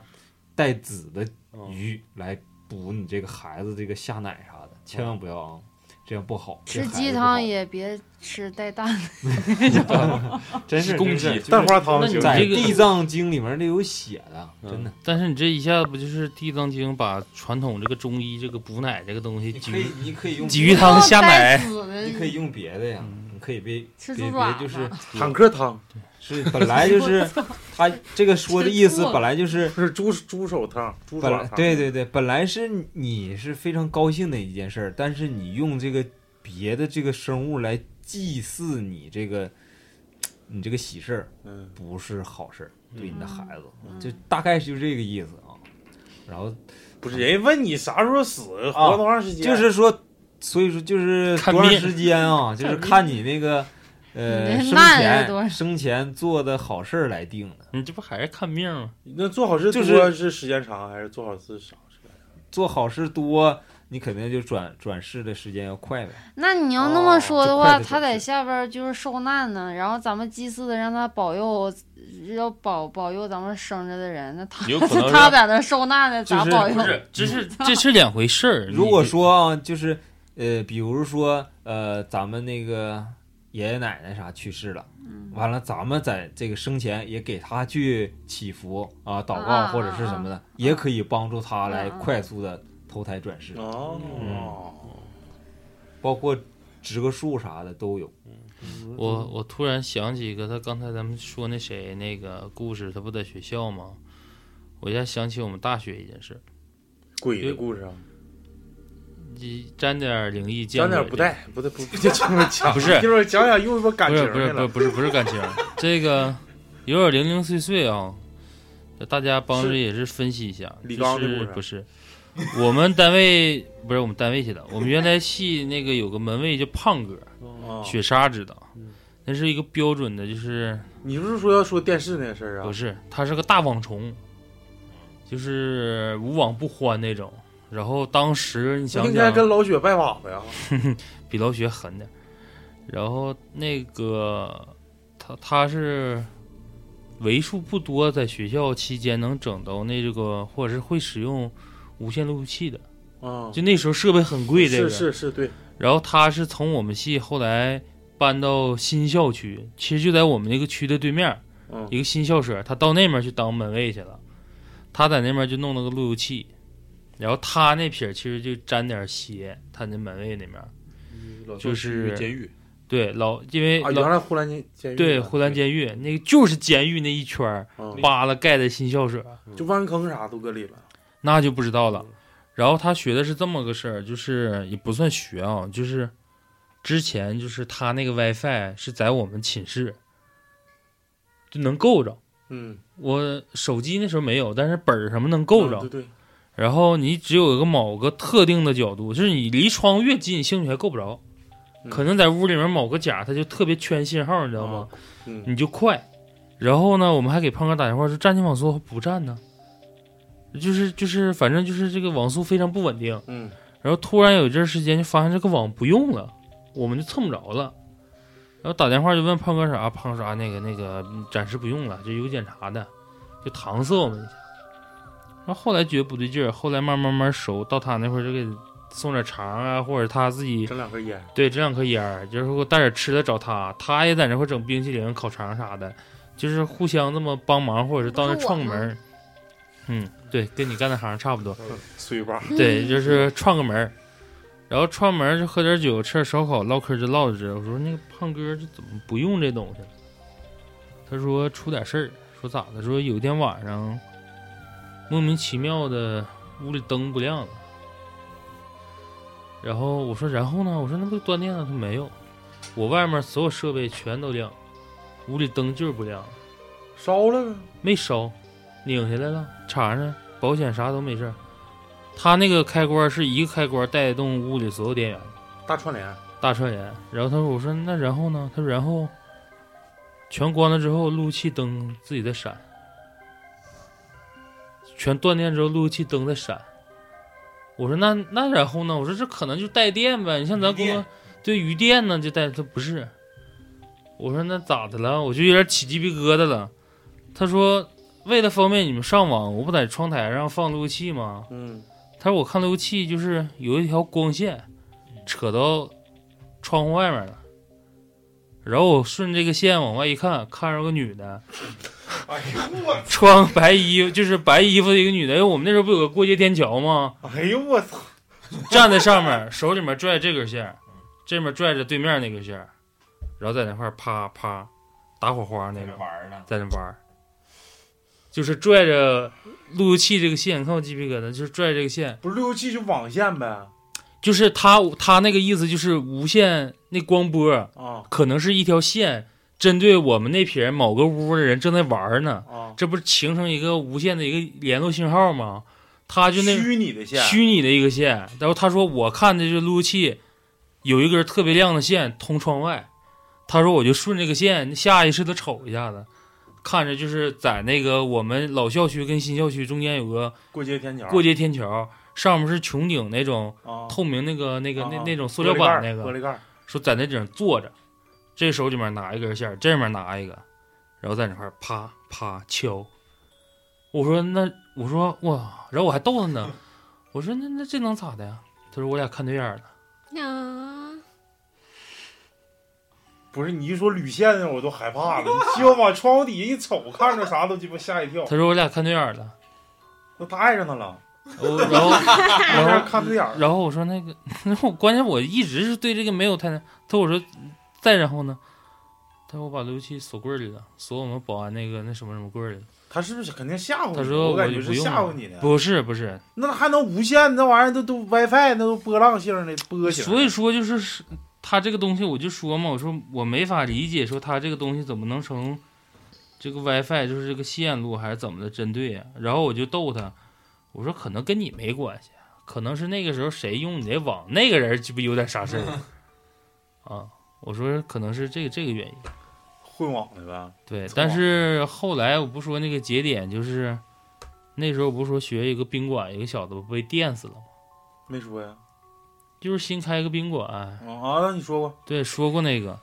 他说是不是跟那小子有关呢？我说那能有啥关呢？我说那他妈是个男鬼，嗯套底下对我做说变性手术，我说又不是他媳妇儿死了，我说他你要说那个对面谁哪个女寝女生跟你哎关系你好是的，不是说电热水器它电死你了？对啊可，能是个女装大佬，对，我说我说没啥关系，我说不用太想。但是他说完之后，我还问了一下呢，我说那光线是什么？是红的呀还是绿的呀？他是蓝色的，就是蓝色的那一个一个小线条是你过来。晚上别冒光，你先穿蓝色儿。那这没一 事会儿，儿一会儿一帮女的给他擦擦擦擦擦。这没事儿。但我就突说，然想起一首歌，《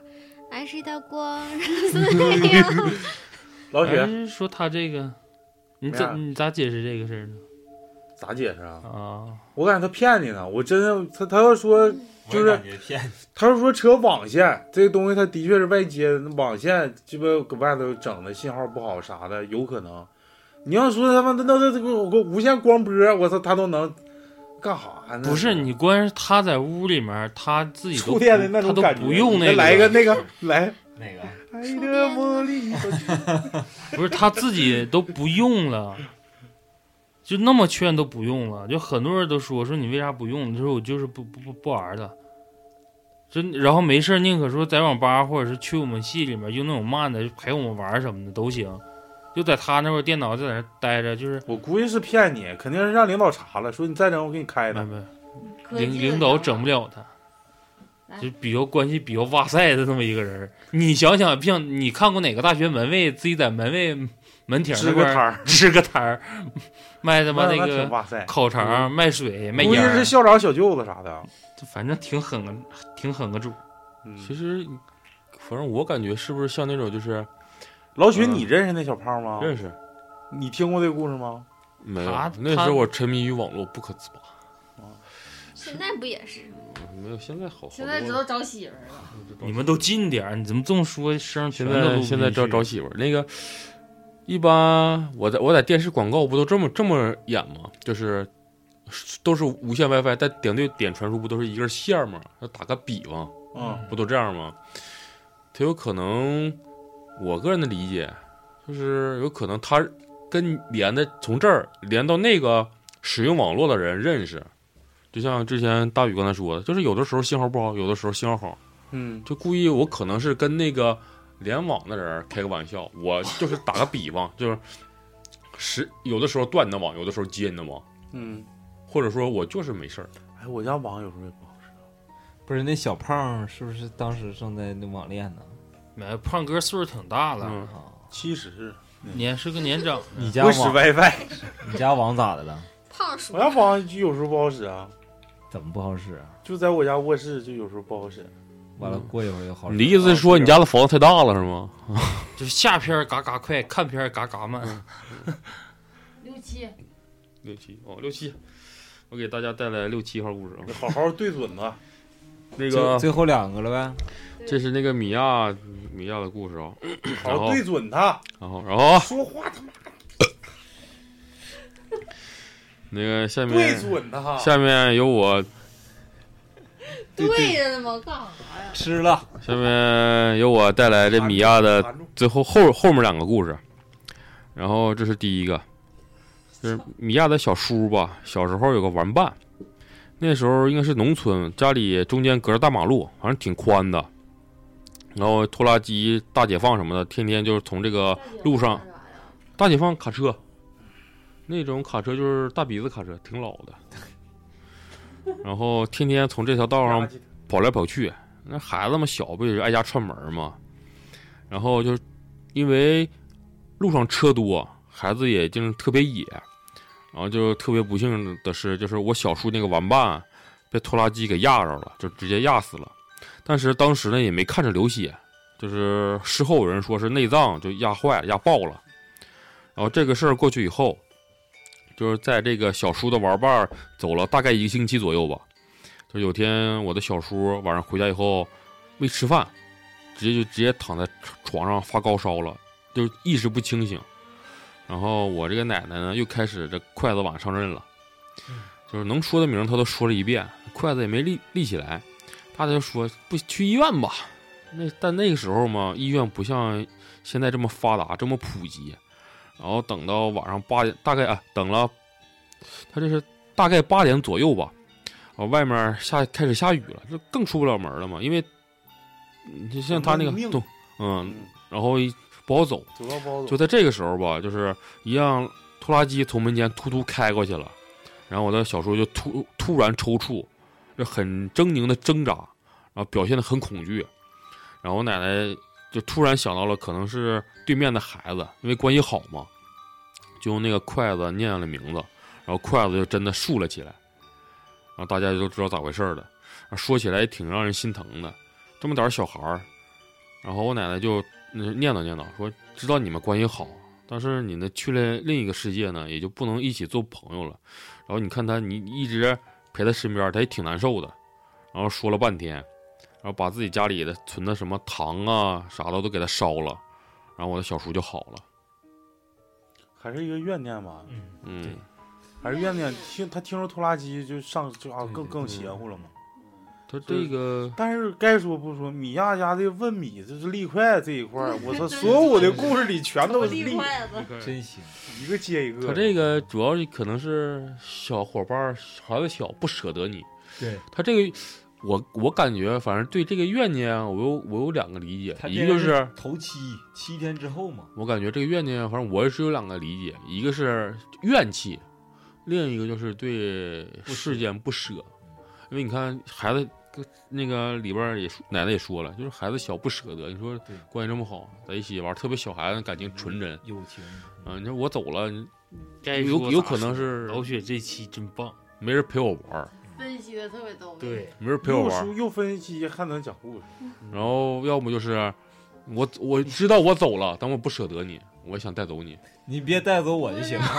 他说有没有可能就是他们一起玩了，他有怨念是为啥没他妈压死你，把我压啊死？哎那那也不不那不能，哎，对对，你要是这么也不说，排除多少有点哎也会有那么排一丝丝的你想要法。你要这里边就有就有可能是到底是怎么怎么没的，比如一般农村小孩儿喜欢玩那种女追我赶，对，你在前面跑，我在后面追，有的时候你看你没追上我，回头瞅一眼，啪一个鬼探头啊，当对，一股然后车啪嗒过去 了，然后给整了。嗯那小孩儿就就是你往你这让玩坦克给压了玩你追我赶的时候，有的时候你追不上我，我特意回头瞅一眼来追我呀，然后没瞅前面路，咔嚓，嗯，那么这这种情况也有。这问米这个这么天天啊，问米问米，反正还可以。下一个吧，下一个紧锣密鼓，紧接着，啊啊，说着吧，这是另一个故事了。然后初中时候，我这个楠楠给带过去了，楠楠楠楠，然后他神着呢，他可是老神了。这个我俩这个战友情啊，他是他学习不好，然后还总请假，学习不好都这样，我习惯了，哎这逼玩意儿了。他咋嗯带三期嘎啦话呢呢？你好好说，就会就把别人的东西汇成成自己的语言，你 这。然后一般完事儿我我也知道，因为感情我俩感情比较好嘛，所以一般请假，一般请假也就招这东西了，点儿点儿背了就是。然后初二下半我 下半看你年，笑了，行行，听你讲，初二下半年他请了一周左右，然后回来的时候给我们带了好多红富士啥的乱七八糟的。然后晚上他就跟我说，这次把他家里人吓坏了，吓挺坏的。他三叔啥家叫吓坏了，吓得挺坏，人是啊挺坏写苹果、嗯红富士说了，然后他三叔盖新房嘛，然后请大家去安个锅，就是跟了锅底儿啥的。然后大人在家，大人在二楼往下扔糖，然后小孩在下面捡。然后他高兴坏了嘛，小孩看到糖跟疯了似的，糖扔的到处都是。然后他跑的时候，突然就被一个东西绊倒了。小孩疯嘛，也没也没仔细看，就看前面有个坑，然后坑里有个铜钱嘛。小孩觉小孩觉得好玩嘛，铜钱那时候嘛，老人有嘛，一般是挂一个，小孩儿就觉得挺有意思的。然后他觉得好玩，就装兜里了。他回家就开始发烧了，这三十九度上下，这挺大的，这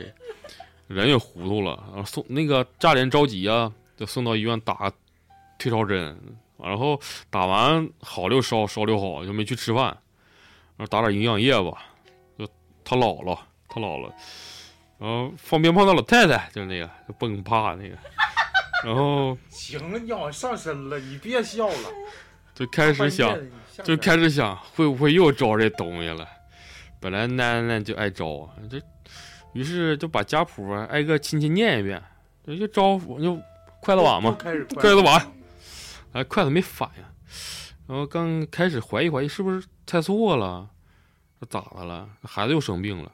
然后娜娜还一直一直不清，说胡话，关键在这关键就在这块儿，她说了玻璃，就是意识不清的时候，可能孩子一般说什么词儿就比较关键嘛，啊，就是迷迷糊糊的，然对后闭着眼睛，玻璃，玻璃，玻璃，对对对，潜意识可能就是扎他吧，这然后大人琢磨玻璃，然后就联想嘛，看谁就家里有人认识，在玻璃啥的乱七八糟的，然后就突然是谁想到了，之前三叔家盖的新房那片的地以前是个玻璃厂，然后后来拆迁了嘛，但这个你光说玻璃跟玻璃厂有能有啥关系吗？然后他姥爷说，要不你试试某某某名字。李刚，李刚，然后结果快竖起来了。他姥儿他姥爷就说：“这个人以前是玻璃厂看大门儿的，没儿没女。”他姥姥一听给气炸了，让他姥爷买点纸吧，边烧边边骂：“你说你要钱，你跟我说呀！你这孩子干干嘛？你找死呀！”奶奶第二天一下好了，然后醒了以后跟那个家里人学嘛，他说：“我做梦了。”梦里一片红色，他在那儿走啊走啊，就看到很多人从他旁边经过，然后就是旁边突然来了一个全身血的老头儿，说拿玻璃碎片扎他，给他给他吓得大喊大叫。可能那时候就是家里人听到玻璃玻璃，红富士，就这个，这个那跟那个拿那个铜钱儿有啥关系吗？说那老头儿的呀，有可能是那老头儿的。主要他这个说了是无儿无女，然后那啊可能正捡了那五二五你这个铜钱儿嘛，那咋能是老头我儿我拿钱儿我呢感觉是这么回事在儿，大他坑去里那里玩儿啥的，嗯、不是我我感觉是这么回事儿。他说了这个老头儿无儿无女，嗯、我感觉是一般人要是没有自己没有后代，会在因为没有人祭奠他嘛，没有人想他，嗯除了自己父母，然后空坟呗，当当他没有了以后，他一般会到自己就是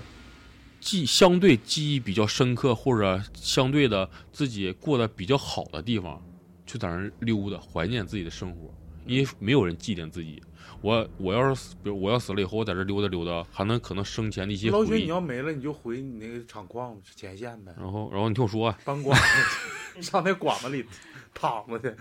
别人别人谁在这儿修经呢，我把机器停了，然后别人尿尿我，然后可能他这个捡的这个铜钱儿，有可能是这个老头儿的，或者是就是一个念想，因为一般老人有这个东西嘛，嗯，然后顺顺便或者是就他只有这个小姑娘看到了，就随便就是借借了一个油子，就是想让别人想想我，嗯，就这么回事儿。因为就像之前说的嘛，如果自己无儿无女，没有人想你，慢慢的可能就随风飘散了。嗯，就这么回事儿。行，今天讲了几个，七个故事吧，七个这他嗯七的个故事，还有几个，我那儿还有几个没讲完。啊今天其实今天其实讲的很多，嗯，七个故事讲完的时嗯候，你想想，之前又讲多些个，嗯中间穿插还有好多。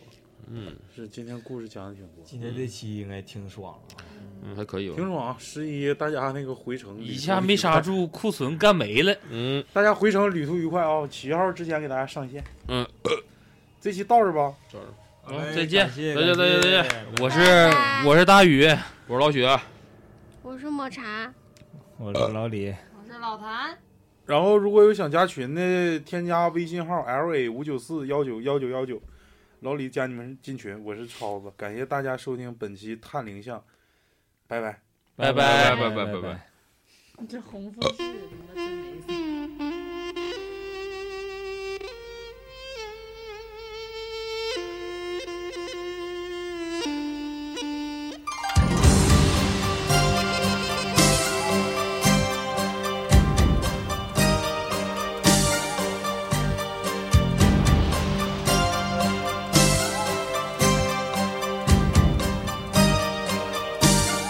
红尘世界，一片茫茫雾，觅到觅到，自尋我，千里步，萬誰好？風裏路，是我前途。揸得不似刀，風也風，紅白路。令人皱眉低首，冲入漫漫路。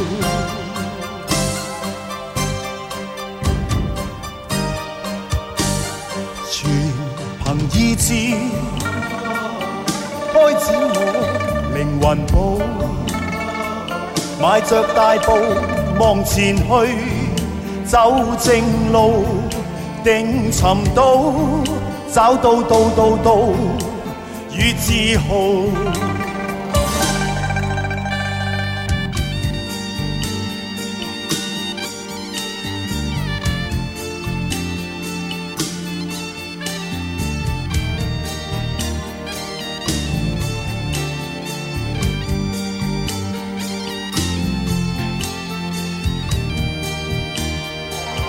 不怕风似快刀，不怕沙尘像路。少年看莫低首，相互同求道。